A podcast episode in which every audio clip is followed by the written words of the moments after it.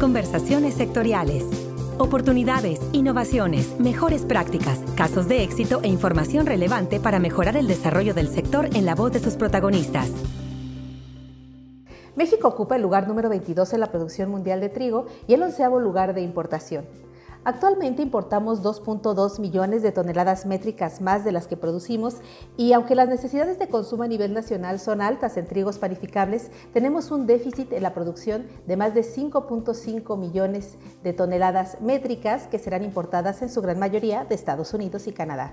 Una problemática de productividad que implica un importante reto de eficiencia no solo productiva, sino también comercial y de integración de la propia red de valor. Es por ello que en esta semana aquí en Conversaciones Sectoriales, el podcast de FIRA, queremos compartirte esta conversación con nuestros compañeros eh, Daniel Vázquez Tomasini, agente de FIRA en el estado de Chihuahua, en México, y Ángel Antonio Puebla Valles, promotor de FIRA en esta misma entidad, para que nos platiquen acerca de las oportunidades y los esquemas de negocio que tiene FIRA en este estado para impulsar la productividad y rentabilidad del trigo en el norte de México. Daniel, bienvenido al podcast de FIRA. Hola Ceci, muy buen día. Muchas gracias por la invitación y un saludo a todos los que nos escuchan. Igualmente, Ángel, bienvenido a este espacio de comunicación. Hola Ceci, muchísimas gracias. Gracias por el espacio. Gracias sobre todo porque tenemos la oportunidad de contar un poquito de la experiencia a través de este medio. Ángel, dado el contexto que mencionaba al inicio, quizás resulta primero interesante conocer los datos o la posición que tiene este cultivo de trigo en el estado de Chihuahua con respecto a los principales estados productores de trigo y en su caso eh, saber qué oportunidades tiene Chihuahua, que es un estado con una tradición productiva muy conformada, muy consolidada en la producción de trigo en el estado.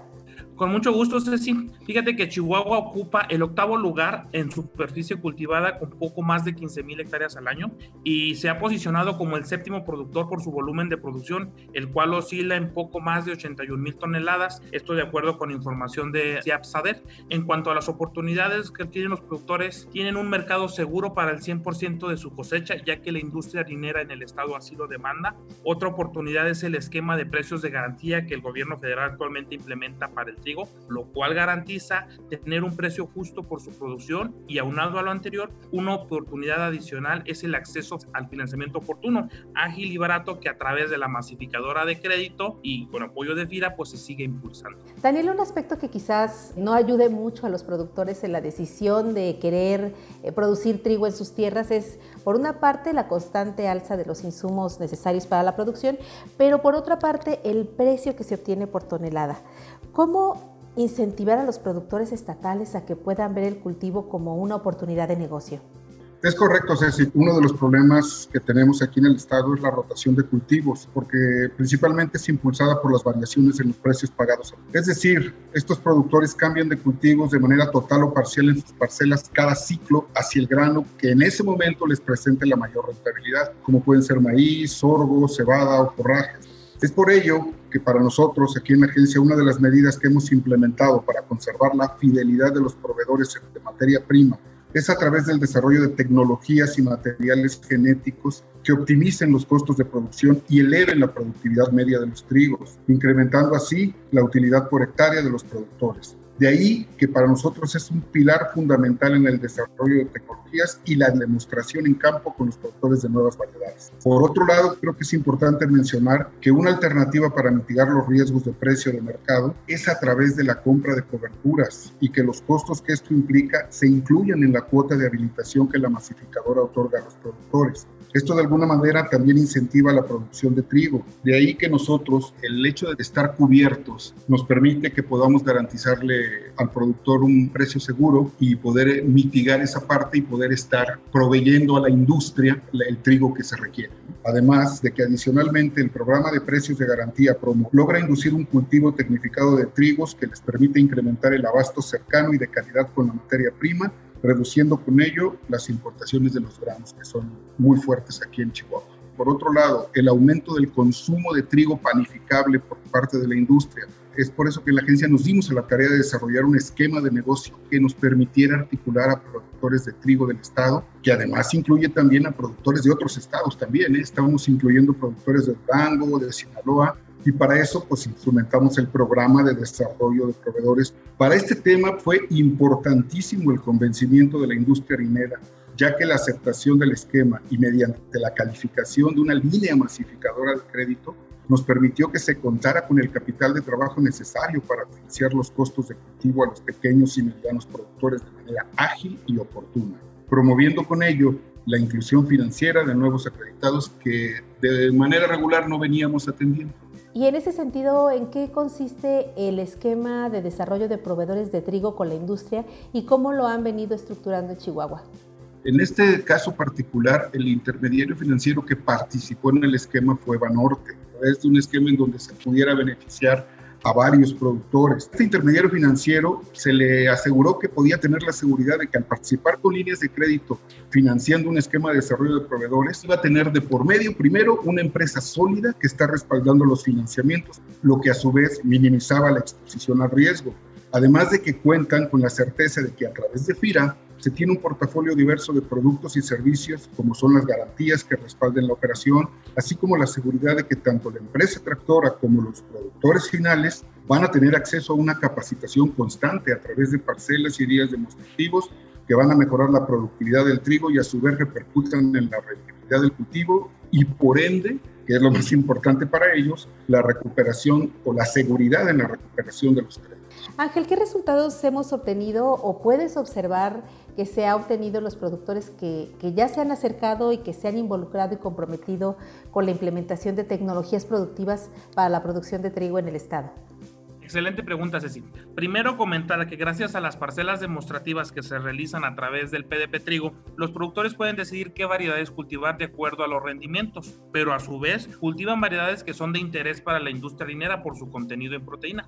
En este sentido, se ha podido incidir en algunos productores a rotar variedades que ellos venían cultivando de generación en generación, lo cual les permite tener un mercado seguro para su cosecha y así producen lo que el mercado requiere. Aunado a lo anterior, en los meses de diciembre en conjunto, FIRA y la industria harinera realizan una serie de charlas con productores a nivel estatal para incentivar el cultivo. En dichas charlas se hace un análisis de todos los cultivos que hay en el estado, se ven las rentabilidades de cada uno y se hace énfasis en el trigo. Se muestra la tendencia del mercado de trigo en cuanto a precio, demanda y se muestra el paquete tecnológico que la empresa tractora va a financiar a través de la masificadora de crédito, lo cual les permite tener un acceso fácil y barato al financiamiento. Con ello se busca que el productor a la hora de decidir qué cultivar se incline hacia el trigo. Las variedades que se manejan y que le presentamos a los productores a través de las parcelas demostrativas, CIMIT se las entrega a la empresa tractora. La empresa tractora con su programa de mejoramiento las trabaja, las aumenta en volumen y con eso podemos tener semilla disponible para los productores. Y como resultado, gracias a estas acciones sumadas con muchas otras, para este ciclo que estamos cerrando el otoño-invierno 2020, se estima un incremento con datos de la propia empresa tractora en una producción de hasta 50 mil toneladas más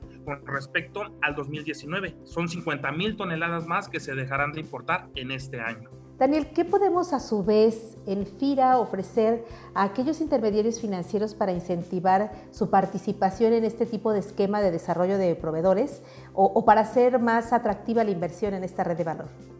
Mira, el trabajo que hemos venido haciendo con los intermediarios financieros es hacer la, la promoción del esquema con empresas tractoras que son de reconocida capacidad aquí en la región, empresas tractoras que le puedan ofrecer, por un lado, al productor asegurarles que tengan la producción y en el caso de los intermediarios financieros, que son empresas sólidas que no van a tener riesgo en la recuperación del crédito. Aún así, tenemos los productos, el portafolio de productos y servicios, le, estamos ofreciendo la parte de las garantías que respaldan la operación a los intermediarios financieros. Es un esquema de garantías que puede ser que de alguna manera pues no tiene costo porque es la parte del FONAGA, garantía FEGA y la seguridad pues de que la empresa tractora que está siendo acreditada por parte del banco cuenta con todo el respaldo de capacitación constante, tanto para los empleados de la empresa como para los productores finales. Y esto de alguna manera le da la certidumbre al banco de que puede entrar en un esquema que es seguro y en donde puede tener seguridad en la recuperación de los créditos que se están otorgando. Tenemos una población de cerca de 800 productores. Los productores que de alguna manera no tienen la certidumbre de, de poder entrar o no tenemos la fortuna que a través de la empresa tractora se está fomentando el esquema de precio de garantía a través del cual el productor va a recibir un precio ya fijo y también de que tiene asegurada la comercialización de su producto. De ahí que nosotros hemos estado haciendo una labor constante de promoción para tratar de inducir a los productores a que entren al esquema. Sería tema a lo mejor de otro podcast, pero también estamos trabajando en otras redes de valor porque pues sabemos que hay mucha variedad de cultivos aquí en el estado pero productores que en algún momento hayan sembrado trigo, los estamos invitando a que permanezcan con este tipo de esquemas que les asegura a ellos un precio justo y que van a tener un precio de venta que es conveniente para ellos. Muy importante para nuestros compañeros de FIRA que tienen también en sus estados esta red de valor y muy valiosa la experiencia que nos han compartido hoy aquí en conversaciones sectoriales. Daniel, muchas gracias por esta participación. Sido un gusto que nos hayan dado la oportunidad de compartir la experiencia que se está trabajando aquí en Chihuahua. Muchas gracias. Ángel, igualmente gracias y éxito en el impulso de estos esquemas que se encuentran promoviendo e implementando entre nuestros amigos productores de trigo. Muchísimas gracias a ustedes por el espacio, por el tiempo y pues a seguir generando este tipo de proyectos para apoyar el campo mexicano y así poder aspirar a que algún día consigamos la tan anhelada autosuficiencia alimentaria. Muchísimas gracias. Y como cada semana, les invitamos a que nos compartan sus comentarios y sugerencias a la cuenta de correo enlace arroba fira.gov.mx o a mi buzón institucional carista arroba y recibimos también con gusto sus likes en redes sociales arroba fira-méxico en Twitter y Fira México, así juntos sin separaciones en Facebook. Recuerden que compartiendo el podcast de FIRA, nuestra institución cobra mayor visibilidad para llegar a quien está buscando una oportunidad de negocios con FIRA. Se despide de ustedes Cecilia Arista y en la producción Axel Escutia, deseando como siempre para todos una excelente semana de actividades. Hasta la próxima conversación. Este podcast es una producción de la Subdirección de Promoción de Productos y Servicios de FIRA.